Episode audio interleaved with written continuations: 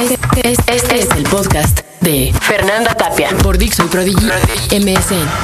Ya llevábamos una platiquita aquí con Jorge Reyes y nos comentaba que, bueno, 30 años ¿verdad? de, de- de hacedor de sonidos. y 20 de- del escultórico. 20 años de haber empezado a hacer conciertos en el espacio escultórico. ¿Puedo comentar la anécdota? A ver, de una vez ya que se vaya, se frisee la computadora, se vaya la luz, de una vez, lo que tenga que pasar.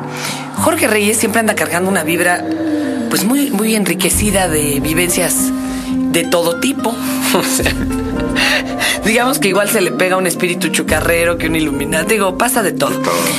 Y un día, eh, estando en una estación de las que empezó con el rock en español, ¿verdad? Cuando no se tocaba en todos lados, cuando no, cuando Alejandra Guzmán no cantaba rock, digo, no se vendía en el. 80.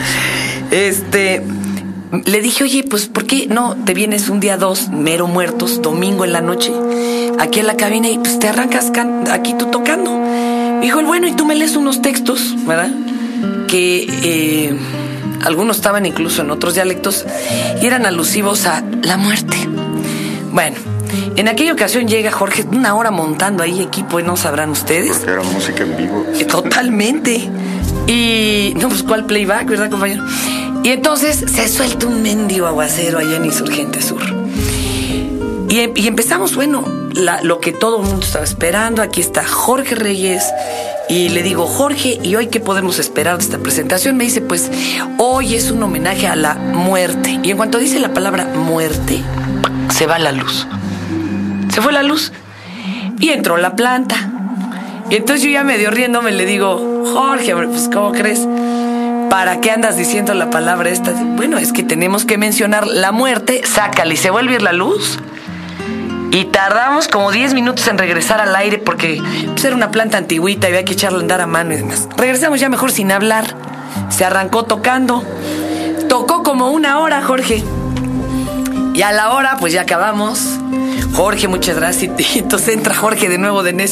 Sí, porque la muerte, madres, se fue la luz y nos salimos del aire toda la noche en la estación. Y hasta me decían, este, no lo invite tan seguido a tocar, señorita, porque... No, pero luego eso nos volvió a pasar un año después. Y en el 11 también te pasó que las cámaras se friseaban. Bueno, es una cosa tremenda. Hoy esperemos que no les pase Estamos- nada rairo con su... con Estamos su- en otra época ya. en su iPod ni cosas por el estilo. Pero hoy vamos a hablar de muertos y otras experiencias mágicas con Jorge Reyes.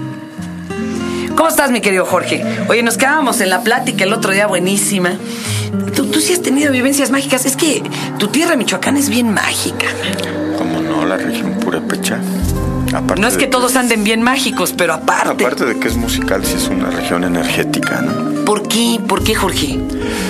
Pues bueno, es un lugar donde la cultura de alguna manera no fue tan castrada, tan, tan destruida y hay muchos vestigios energéticos. O sea, ustedes además se siguieron por la libre. Aparte, con creencias. Yo creí con- cerca ahí del volcán Paricutín, que es un lugar así, pues también de lava, de fuego petrificado.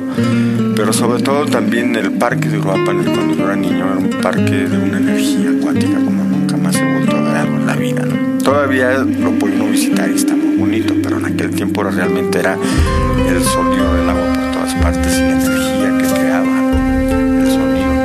Entonces, bueno, esas son las cosas que a mí se me quedaron como muy grabadas y que posteriormente, pues, supongo que por eso me, me gusta siempre meter agua Claro. piezas y sonidos y gotas. y- Aquí el Tao lo inauguramos con un Tao de agua y pusimos música de Michoacán de tu disco. Porque evidentemente pues era representativo. Sí, bueno, en el disco de Michoacán hay todo un traveling de aguas. Precioso. este, plano secuencia que anda uno con el micrófono pasando de un lado a otro, ¿no? Oye, ¿y por qué? eh, ¿Qué, qué etnia es la de allá de Michoacán, que es la que sueña la lluvia? Y que eso es muy clásico de ellos, que tienen sus espejos eh, a las otras dimensiones y que son bordados y demás. ¿Los No, eh, huicholes eh, son o los huicholes, son los niericas. Ah, ándale. Sí, que son estos cuadros de estambre, que más que cuadros, más que pinturas, son ventanas para la otra dimensión. A ver cómo es eso, porque hay quien lo compra y cuelga, ay, qué bonito quedó tu cuadrito. Pero para ellos esto es una travesía entre una dimensión y Sí, otra. se supone que abres un, un espacio, una puerta, más que ventana es una puerta para otro espacio, para otra dimensión. Ellos cómo la usan, o sea, se le quedan mirando, se concentran ante ellos? Bueno, primero tienes que entrar en una ceremonia de peyote y de toda una circunstancia musical y espiritual que, que provoca que también puedas pasar a la otra dimensión. Oye, ¿hay todavía quien dirija bien estas ceremonias? Sí, como no hay todavía muchos chamanes y curanderos y, y rezanderos y gente que Hay un libro está dedicada. que editaron en la jornada eh, un periodista que se fue a fotografiar nada más curanderos en estado místico. Y creo que se trajo algunos incluso a la presentación del libro, pero fotografió como a 33 de todo el sureste. Pero todavía los hay entonces. Sí, todavía hay. De hecho, eh, bueno, un- Higinio, un amigo mío, yo le hice un disco de música buchola, pero él ya murió hace algunos años de diabetes. Eh, yo lo invitaba a los conciertos. Él cantaba las introducciones que yo, yo le decía, mira, Higinio, llegas, cantas cinco minutos y luego ya me dejas a mí hacer el concierto solo, ¿no? Entonces, pero se sentaba en su silla y se quedaba dormido en Ah, el escenario. mi vida, qué Entonces bonito. todo el concierto estaba dormido y ya cuando ya los aplausos se despertaba ya. Ah. Gracias, gracias. Entraba en trance, hombre, Sí, no, se se dormía. quedaba así, se iba para otro lado. Pero bueno, sí hay mucha gente todavía dedicada a la curación con plantas, con plantas sagradas, con cantos, con rezos. Hay que contarles que esto de los viajes del peyote, muchos eran sanaciones, ¿eh? Y el, el chamán veía qué zona era la que tenías enferma, de hecho, y lo que tenía que hacer, ¿no? Para curarte. Sí, sí. Pero bueno, aparte es que no es directamente que curen con el, Sí, con el viaje, no, no, no. sino eh, también el sonido, ¿no? El, el- el- el lenguaje secreto del sonido, la fuerza que está detrás de cada nota musical. A ver, eso te quería preguntar. Se cuenta que los olmecas curaban con tonos. O sea, que cantaban, había personas entrenadas, te cantaban en una frecuencia y te sanaban. ¿Cómo está eso, Jorge? Bueno, es que si tomas en cuenta que el cuerpo, pues la mayor parte es agua, y esa agua entra en resonancia con las vibraciones. Hay un japonés que tiene un estudio muy interesante sobre el agua, sobre los líquidos, y él, él tiene la tesis de que el agua tiene memoria. Si le cantas de una forma, se cristaliza las moléculas de una manera muy especial. Y si haces otro tipo de sonido, se cristaliza de otra forma. ¿no? Bueno, el caso es que tiene memoria y el agua, si, si, si la haces resonar con ciertas vibraciones específicas, entonces hay una, digamos, como un equilibrio, una empatía. ¿no? Es el doctor Emoto. O sea, no solo lo hizo con palabras, sino con sonidos también. Exactamente. Qué interesante. Y la música, pues realmente es por eso nos afecta, no nada más la oímos por el cerebro o por los oídos, se percibe por, el- por los pulmones, por el vientre, por las piernas, por todas las cavidades resonantes y, y las venas mismas, ¿no? Son líquidos que están fluyendo. Ahora que viene este homenaje de muertos, y espero que no se nos frisee la computadora, este, ¿tú has tenido alguna experiencia así con esta otra dimensión, con el inframundo, con Pues bueno, ya sí, sea más física o más Me han espiritual? tocado varias experiencias. Una de ellas fue ahí en el espacio escultórico, una vez que me cayó un rayo. No, Un- bueno, no el rayo entero, pero sí un bracito por ahí. Cerquitita. Estaba yo parado en medio escenario en un montaje de sonido con un paraguas y estaba lloviendo. Y yo ahí inocentemente con mis paragüitas, ¿verdad? Entonces de repente cae un rayo ahí cerca, pero yo me iluminé así completamente como en las películas, con el pelo parado y ¿En el paraguas así hasta que lo pude aventar, pero bueno. Eso lo vieron como 20 gentes que estaban, no te me caíste estaban mirando ahí así. ¡Wow! Nada más vieron así como una aura dorada que es que me iluminó. ¿no? ¿Y qué te pasó a ti? ¿Soltaste el Pues paraguas? solté el por aguas, bueno, no me pasó nada, pues, porque no fue el tronco central del rayo, fue así, una, una de las partes, uno de los brazos. Pero ¿Sabes bueno, que a los que les cae un rayo curan? pues eso dicen. Bueno, Si salen vivos. Pues me han pasado experiencias en ese sentido, por ejemplo, sin decir el nombre, ¿no? Vez en Televisa para una ofrenda de muertos, justamente, ya ves que todo es muy improvisado y entonces tiene que estar Sí, con Ricardo sí. Rocha y entrar así de que te dan así tres comerciales para montar, uno para maquillarte y otro para Claro. cambiarte y entonces venía corriendo yo al pasillo y me intercepta un personaje y me dice Oye Jorge, pues yo nomás te estoy esperando para decirte que me quedan dos meses de vida. Estoy muriendo de un cáncer terrible y de estar escuchando tus discos ya no me da miedo morirme. Entonces nomás te quiero decir eso, que muchas gracias por darme esa fuerza. Y en ese momento así, Mr. Reyes, tres, cuatro, ¿no? entro corriendo al estudio, toco dos rolas, salgo y pues ya nunca lo volví a ver y sí, a los dos meses se murió. Uy. Bueno, es un Uy. personaje conocido, no Claro. el nombre porque... Pero qué impresión, Jorgito. mm, sí, ay, ay, ay. Sí está. Que te digan, no, pues yo ya me puedo morir tranquilo porque ya no me da susto el más allá, ¿no? Wow.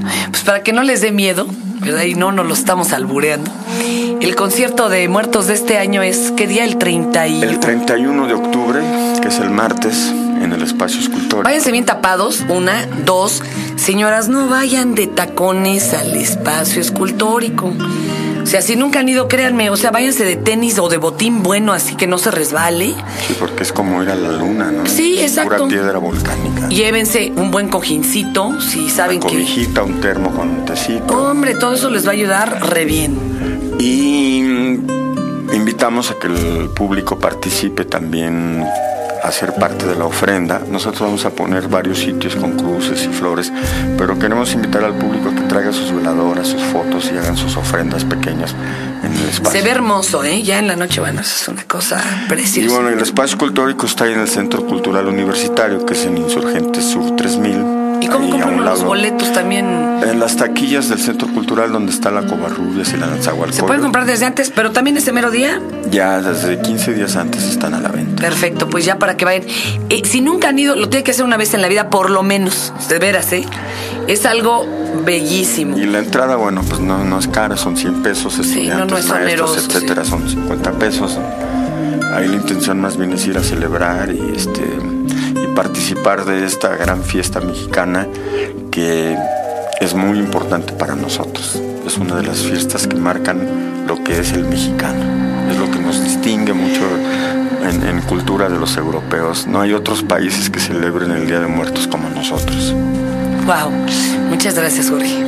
Jorge Reyes en el espacio escultórico el 31. Ahí los esperamos. Todos me dicen el negro llorona, negro,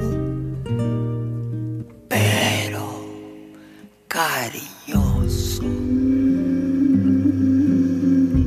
Todos me dicen el negro llorona, negro pero cariñoso. Yo soy como el chile verde, llorona, picante, pero sabroso. Yo soy como el chile verde, llorona, picante, sabroso. Ay,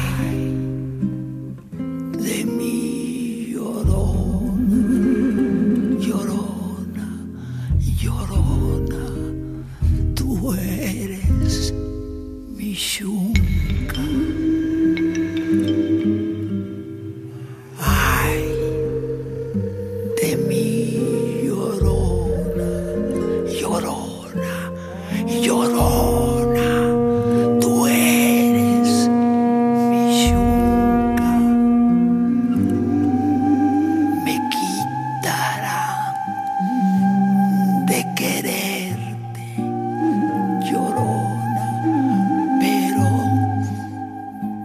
olvidarte nunca.